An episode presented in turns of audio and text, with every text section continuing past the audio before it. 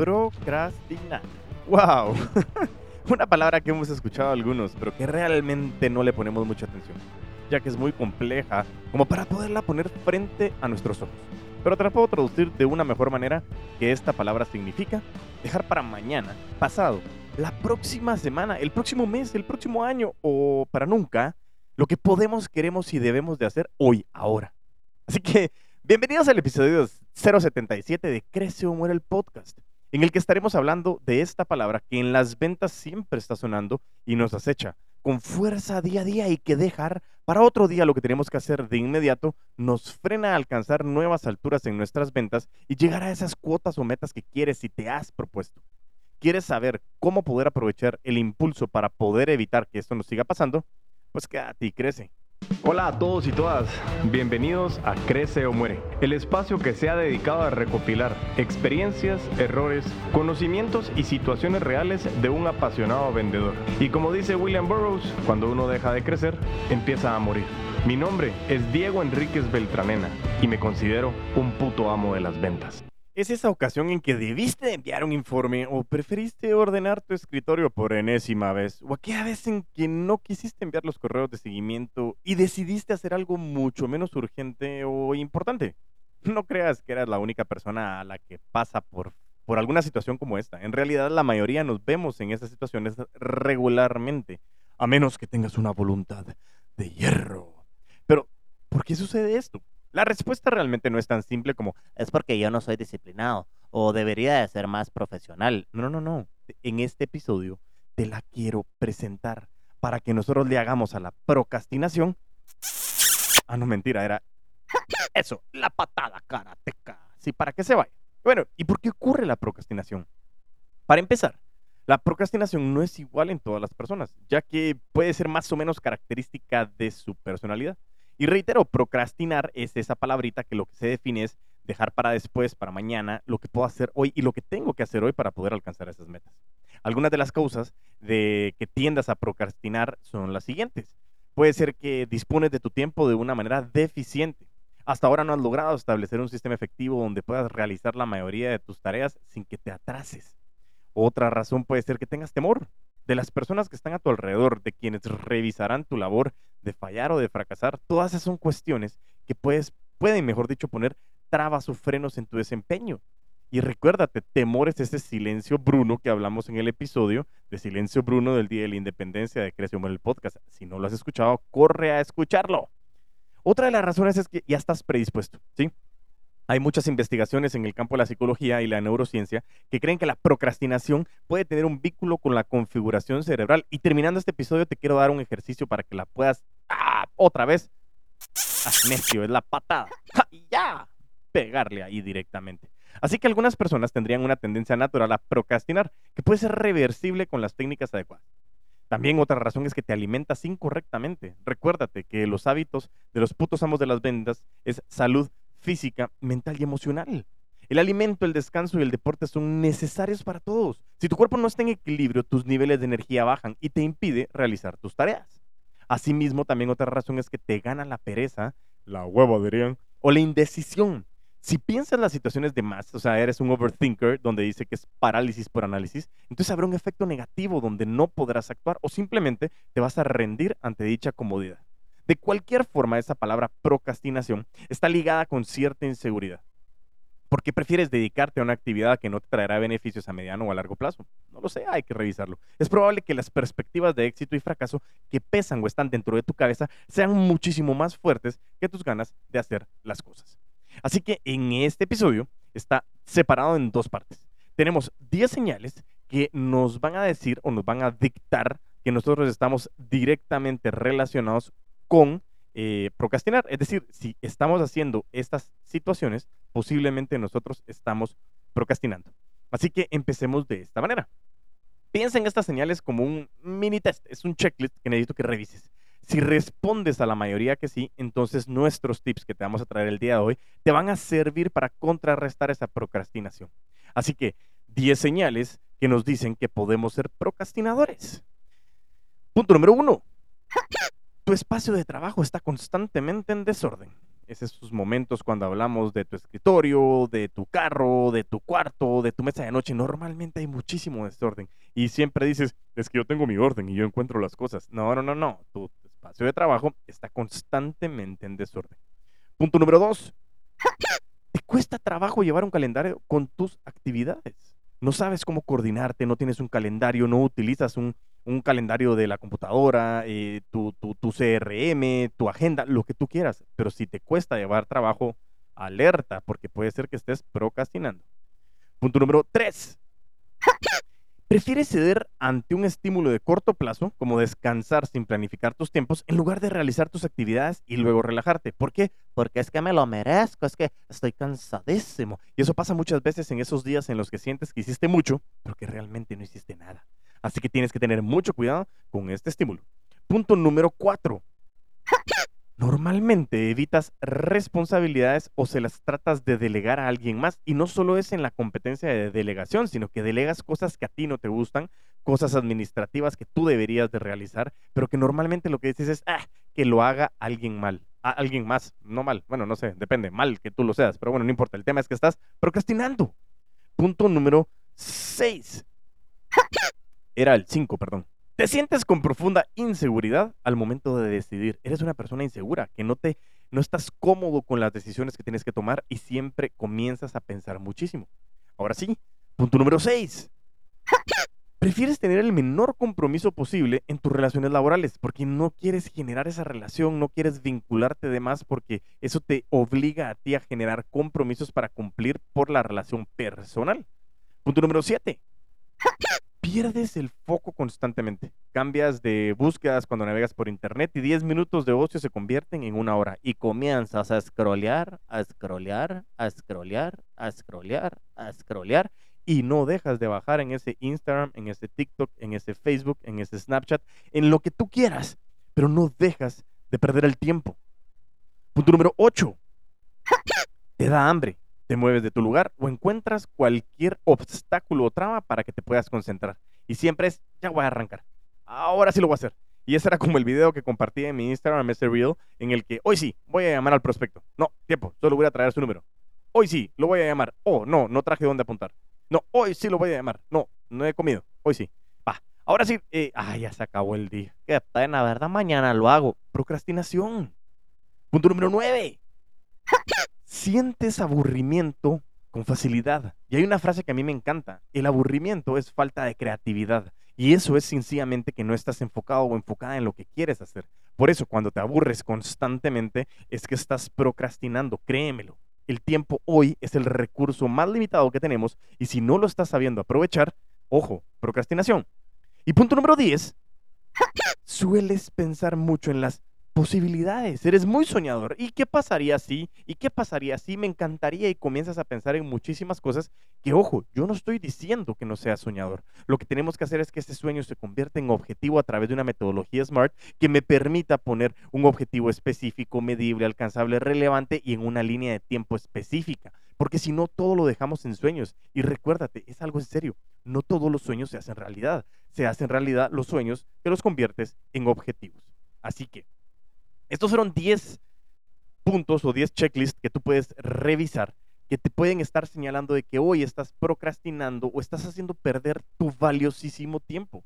Pero también es importante, ¿cómo sabemos que procrastinar afecta a nuestra productividad? Pues en general, en general, perdón, procrastinar tiene todos los efectos contrarios a la productividad, porque limita tu capacidad para hacer cosas, te hace eh, que, que, cometas más errores, debido a que realmente actúas sin focalización y como dejas para mañana lo que podías hacer hoy, normalmente se dice, es que el chapín deja todo para última hora. No es cierto, no solo es el chapín, somos los latinos.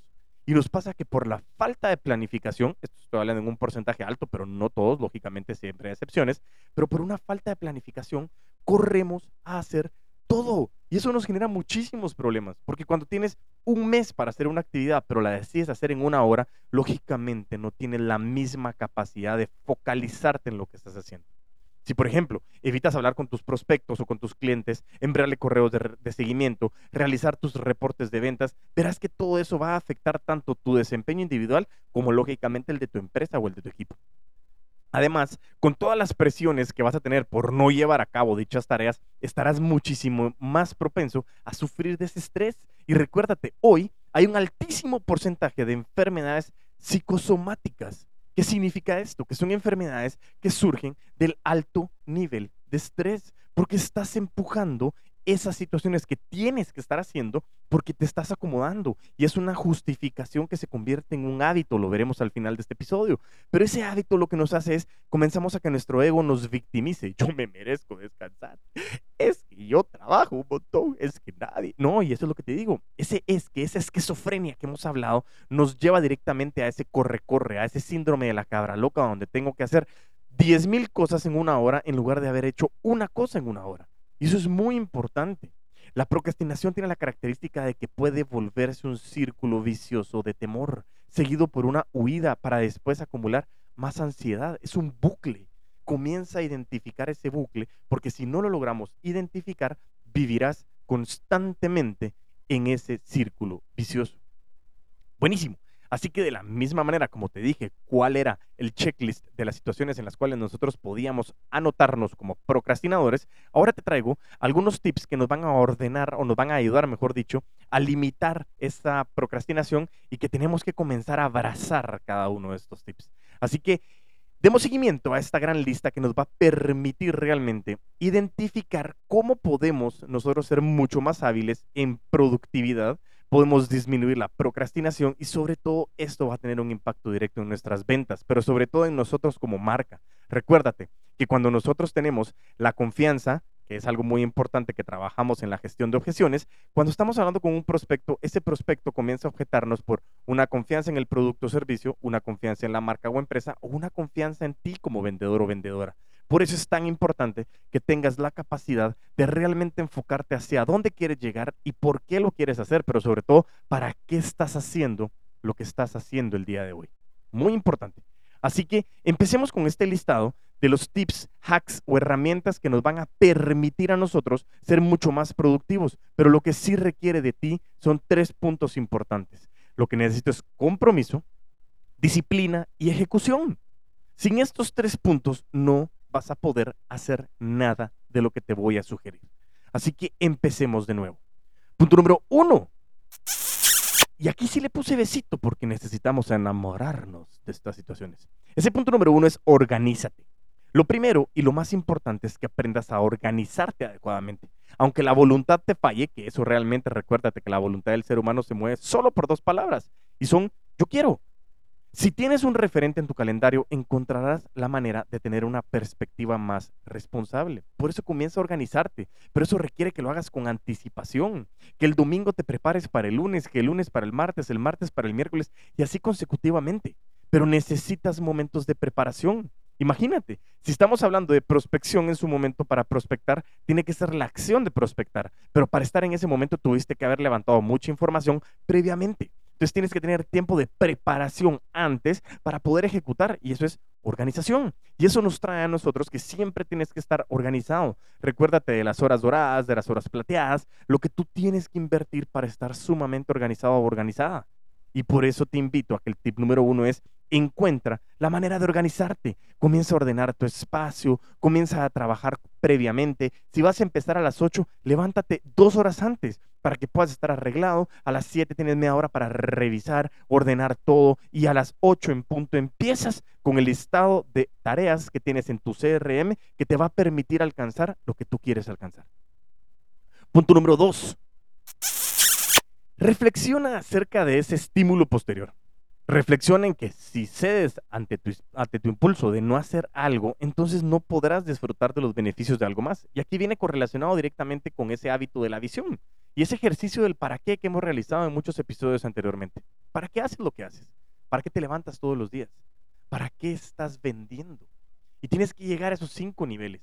Porque si no tienes identificado el para qué lo estás haciendo, no vas nunca a poder realmente determinar cómo no ceder ante ese impulso de querer descansar versus el impulso de decir, lo voy a hacer porque quiero hacerlo. ¿Para qué? Para esto. Pero lo tienes que definir. Ese ejercicio lo quiero repetir rápidamente. Recuérdate que el para qué es llegar a cinco niveles. Diego, ¿para qué trabajas en ventas? Buenísimo, para ganar dinero. Excelente. ¿Y para qué quieres ganar dinero? Porque quiero eh, darle o cumplir las necesidades mías y de mi familia. ¿Y para qué quieres satisfacer esas necesidades? Te soy bien honesto porque la verdad que eh, estar en un agujero financiero es una de las situaciones más detestables del mundo y yo quiero tener tranquilidad y paz en mi corazón. ¿Y para qué quieres tener tranquilidad y paz en tu corazón? Porque cuando tengo tranquilidad y paz en mi corazón soy muchísimo más creativo, mucho más innovador y me permite hacer creaciones de más impacto. ¿Y para qué? Quinto nivel, quieres hacer esas situaciones de más impacto porque me encanta acompañar el proceso de transformación de las personas. Y si no soy innovador, no estoy siendo diferenciador. Y si soy uno más del montón, realmente no estoy dejando el legado que quiero dejarle a través de acompañar a mi familia, satisfaciendo dichas necesidades, generando paz en mi corazón y en mi área de trabajo. Por eso mismo, cuando trabajamos de esta manera, reflexionar sobre ese estímulo posterior me permite a mí identificar el para qué hago lo que quiero hacer.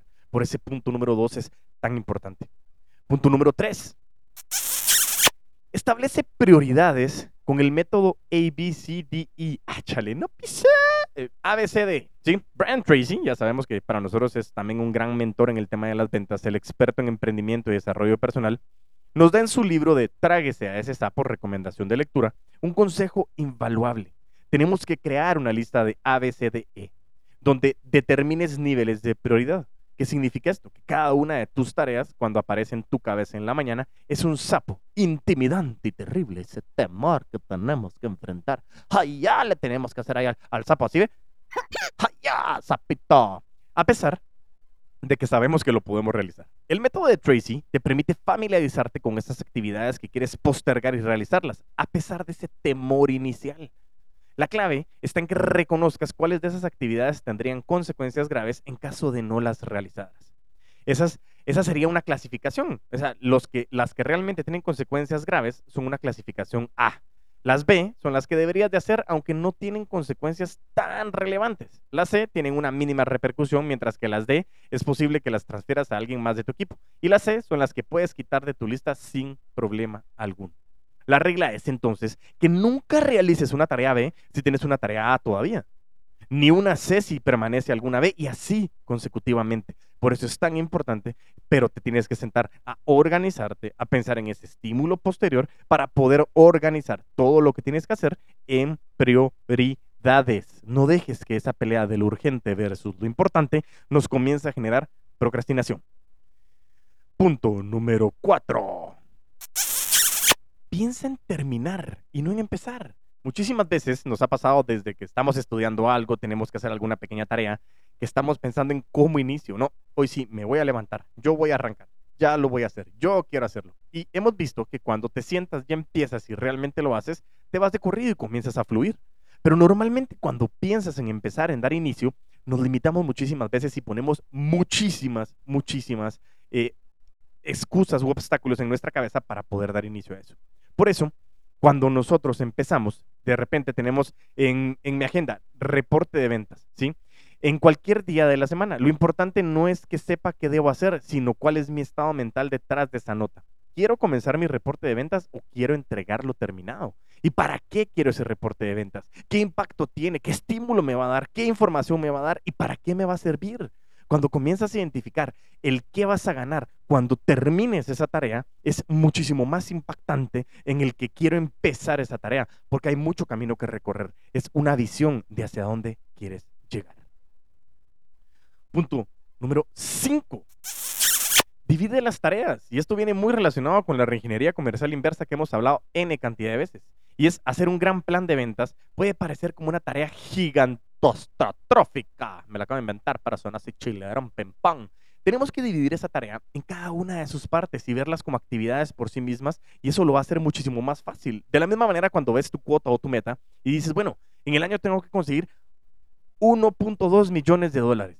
¿Qué suena más fácil de alcanzar? ¿Esos 1.2 millones de dólares o 100 mil dólares al mes o 25 mil dólares a la semana. Es más fácil cuando lo vas partiendo porque vas alcanzando paso a paso y no pretendas llegar al final sin dar todos los pasos. Por eso dividir las tareas nos permite a nosotros ser muchísimo más ágiles para poder alcanzar lo que tenemos que alcanzar. Y eso nos permite ser mucho más organizados y sobre todo ir generando esas emociones positivas que es lo que nos habla el punto. Número 6 crear emociones positivas. Es acumular tus logros, por pequeños que sean, cada paso que diste. Esa es una manera excelente de comenzar. En general, si estás en un estado mental propicio, vas a ver que puedes afrontar esas dificultades y los retos del día a día con una mejor actitud. Siempre recordemos el triángulo de las ventas, estadísticas, técnica y actitud. Practicar la meditación, te lo he dicho, es que es, un hábito de los, de los putos amos de las ventas y las putas amas de las ventas. Salud mental, física y emocional. La meditación no es algo estratosférico. La meditación es solo cierra tus ojos, enfócate en respirar y hasta ahora los relojitos traen así como que agarra un minuto y solo piensa en tu respiración. Eso es meditar.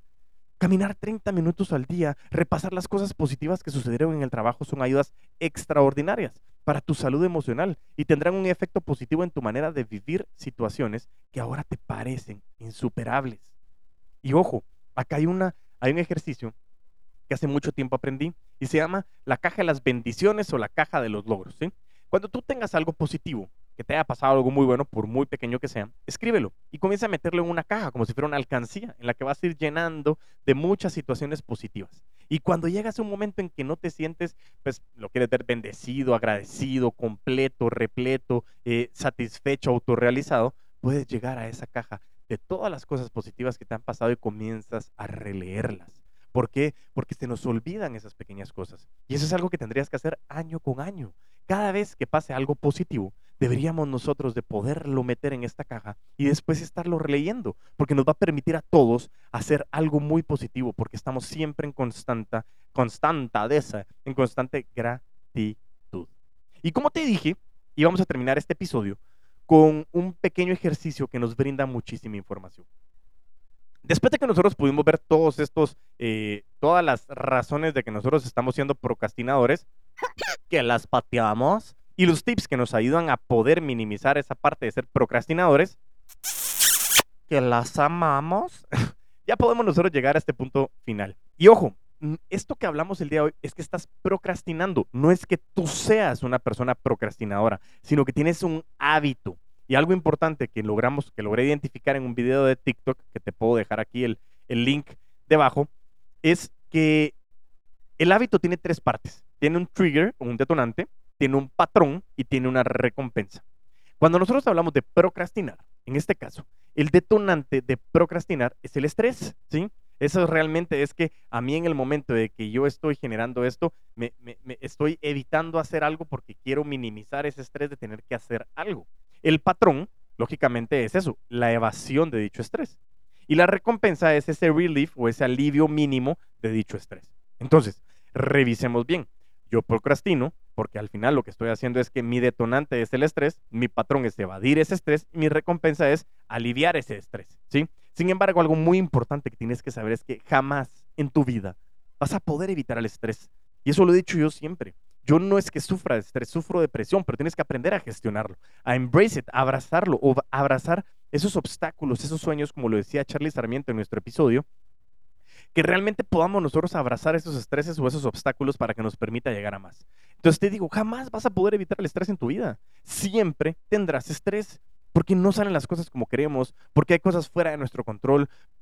Pero lo que sí podemos hacer es poder cambiar ese patrón de evitar trabajar o hacer algo. Y por eso en la próxima situación quiero que pensemos lo siguiente. Repito, nosotros no podemos evitar el estrés, pero sí podemos cambiar el patrón.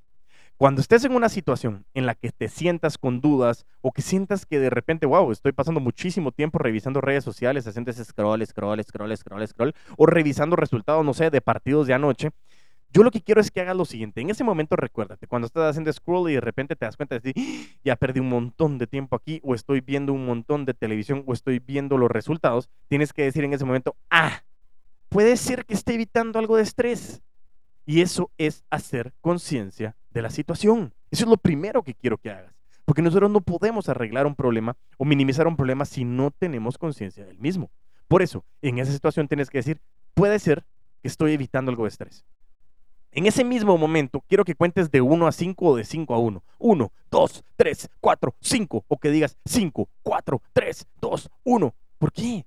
Porque quiero que interrumpas ese hábito de evitar el estrés que tienes guardado en tu cabeza y que despiertes tu córtex prefrontal y que vayas a trabajar. y que vayas a trabajar solamente por cinco minutos.